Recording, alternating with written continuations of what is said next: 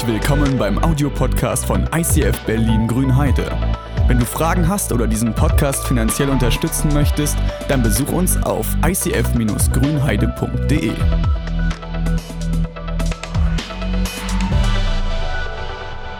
Du lenkst dich ab, versuchst zu entkommen, du ver wehrst dich und gibst auf. Du läufst weg, auf der Suche nach Antworten. Wohin mit dem Schmerz? Freiheit ist möglich.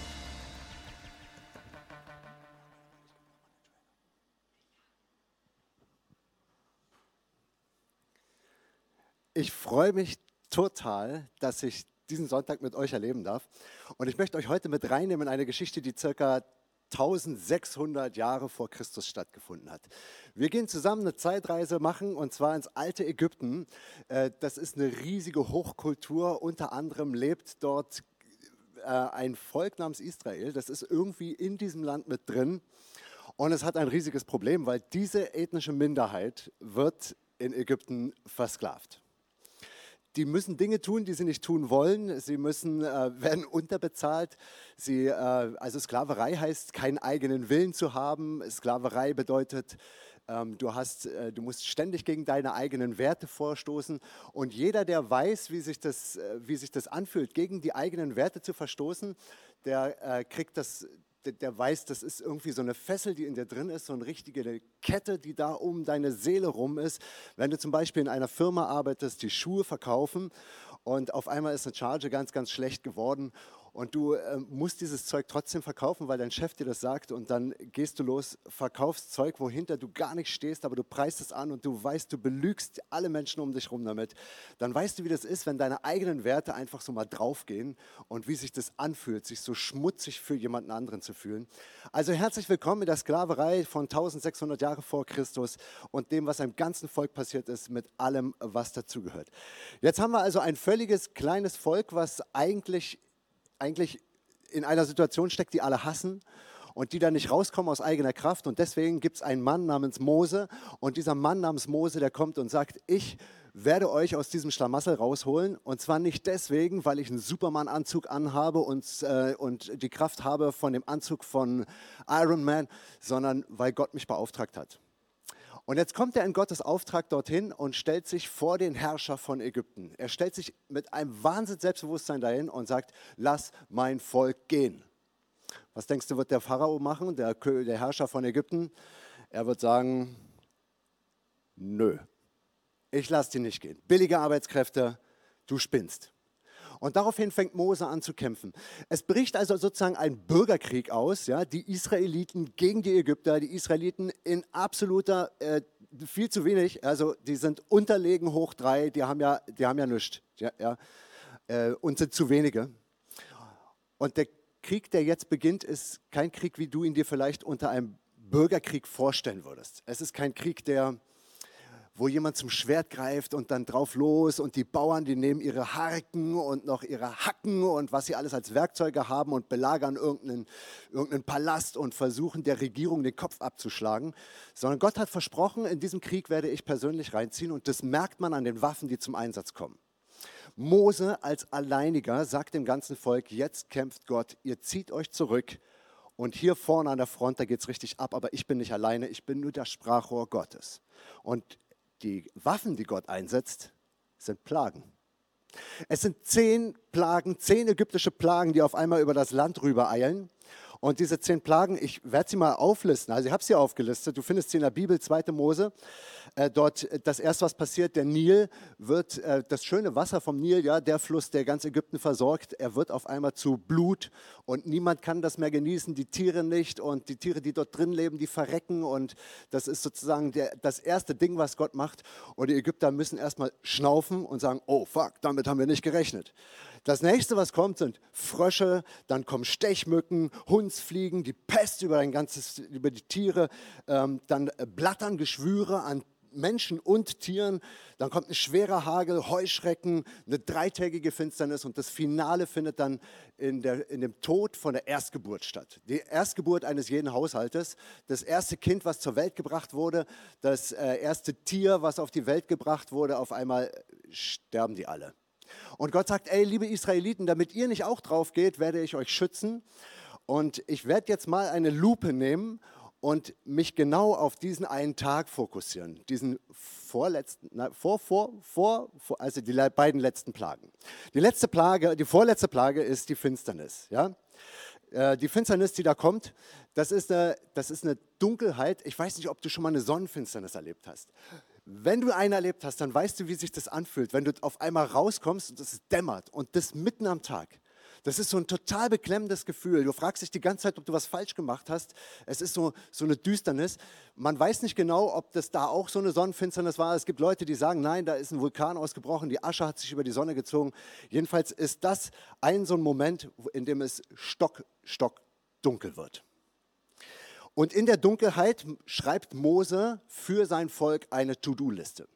Also, wenn die vorletzte Plage kommt, ich gebe euch einen Zettel, dort steht drauf, das Erste, was ihr tun sollt in der Zeit der Dunkelheit, ein Lamm suchen. Das Nächste, bleibt bitte zu Hause. Aha, ist ja wie Corona, oder? Okay, das Nächste, nehmt das Lamm, das ihr gefunden habt, bitte mit in eure Wohnungen rein schlachtet dieses Lamm nach vier Tagen, vier Tage in der Wohnung, danach schlachten. Dann bitte das Blut an die Tür schmieren. Die Familien sollen sich zusammentun, um es gemeinsam zu essen. Nicht jeder isst alleine, sondern man isst es halt zusammen. Ähm, es soll aufgegessen werden, möglichst nichts übrig bleiben. Wenn was übrig bleibt, bitte Reste verbrennen und dann abmarschbereit sein. Also so richtig in den Klamotten, in den Wanderstiefeln am Tisch sitzen. Nehmen wir uns die einzelnen Dinge mal speziell vor. Das erste Ding. Stell dir vor, du hast ein Lamm. Nein, du hast vielleicht mehrere Schafe.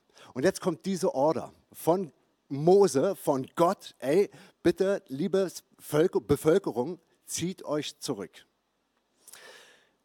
Okay, du ziehst dich zurück. Sagst ein Lamm nehmen, ist aber echt komisch. Ein Lamm. Ist das die Waffe? Ist das die Waffe, die jetzt kommen soll? Ein Lamm? Ich könnte mir ein Attentat vorstellen, aber ein Lamm, okay, wir nehmen ein Lamm, wir hören einfach drauf, gehen in der Dunkelheit, suchen das beste Lamm aus, was man in der Dunkelheit finden kann, ziehen dieses kleine süße Schäfchen mit rein und ähm, gehen, nehmen es mit nach Hause. So, dann ist es zu Hause, at home, ja. Zieht euch in eure Häuser zurück, at home, mit diesem Schaf. Stell dir vor, das Schaf wohnt bei dir. Du hast auf das gehört, was Gott durch Mose gesagt hat. Und ich glaube, du ärgerst dich darüber. Denn wenn du ein Lamm in deiner Wohnung drin hast, dieses Lamm ist nicht stubenrein. Es wird dir ins Wohnzimmer kacken, es wird in die Ecken Pipi machen, das wird, es stinkt vielleicht ein bisschen, du wirst das Essen von draußen aus der Dunkelheit reinnehmen in deine Wohnung und diesem Vieh was zu essen geben. Und äh, dann wird es auch noch lieb gehabt. Ja? Nach vier Tagen, vier Tagen sind deine Kinder dort, die haben dieses Tier gestreichelt, haben gefragt, darf ich mich abends zu dem Tierchen legen? Und du sagst, nein, darfst du nicht. Also dieses Tier ist lieb gewonnen und auf einmal musst du dieses Lamm schlachten nach vier Tagen. Was werden deine Kinder sagen?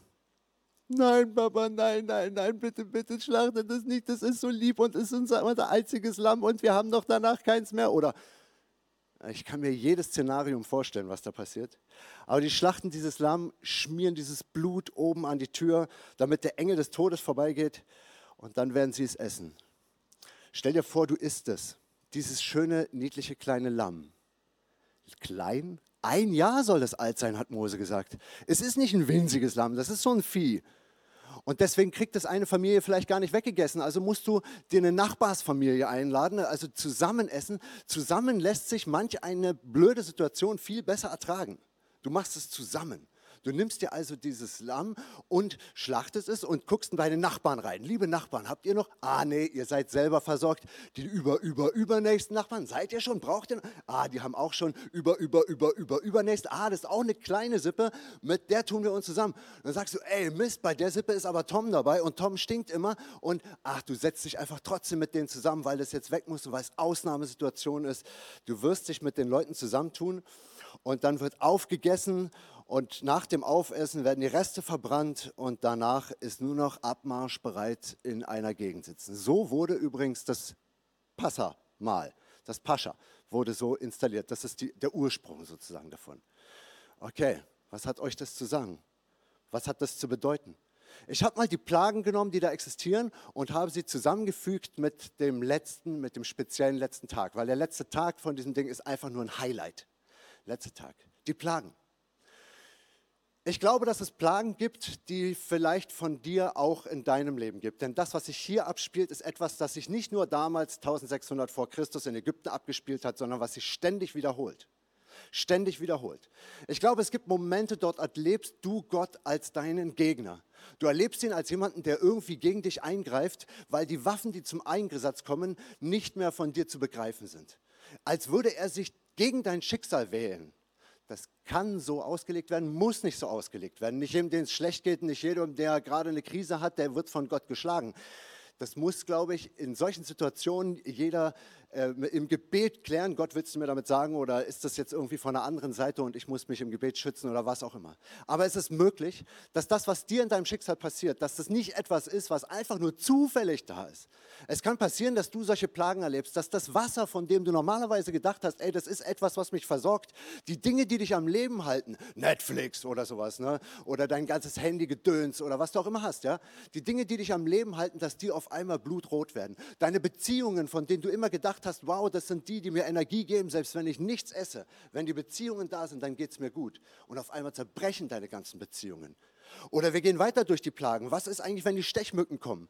Wenn du nicht mehr draußen übernachten kannst, ohne diese kleinen roten Pickel zu bekommen. Wenn du, wenn du das ätzend findest, wenn, wenn die schönen Momente deines Lebens einfach zerstochen werden.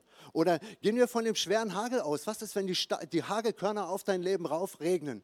Und du davon blaue Flecken kriegst, weil die Faust groß werden, die Dinger. Deine Schicksalsschläge, die dich einfach nur so richtig morden wollen und dein ganzes Leben wird von dir gehasst. Du fängst an, weil deine Lebensumstände scheiße sind, fängst Mist sind, deswegen hörst du, fängst du an, dich selber Mist zu finden.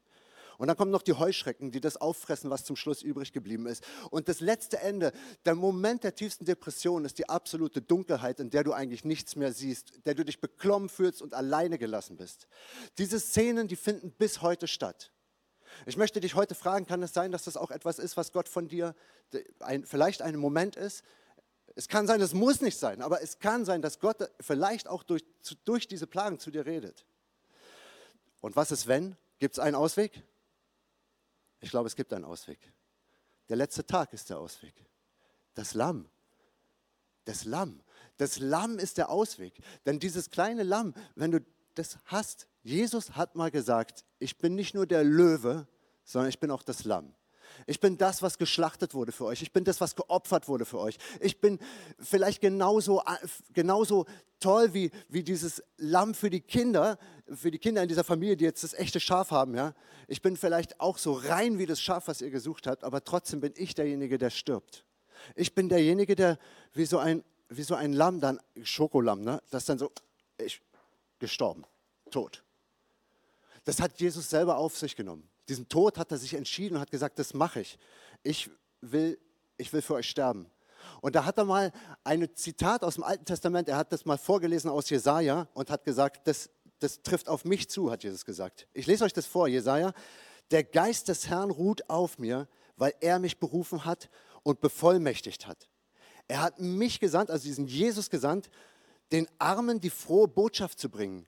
Ich rufe Freiheit aus für die Gefangenen.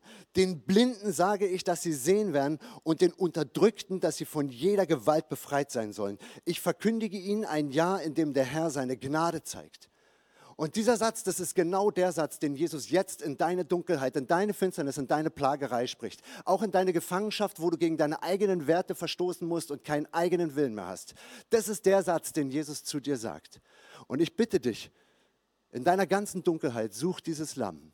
Kämpf dich frei. Kämpf dich frei, indem du jemanden findest, der vielleicht mit dir dieses Elend teilt. ICF hat haufenweise Small Groups. Nimm dir eine von diesen Small Groups, gerade jetzt, wo wir nicht mehr in diese fetten Celebrations machen können. Nimm dir eine so eine Small Group, triff dich mit jemandem privat, telefonier mit jemandem und unterhalte dich über genau diese Dunkelheit, die über dein Land rübergebrochen ist. Den anderen geht es meistens genauso. Kämpf dich frei. Kämpf dich frei, indem du das Lamm suchst. Such dieses Lamm, denn das ist das Einzige, was dir helfen kann.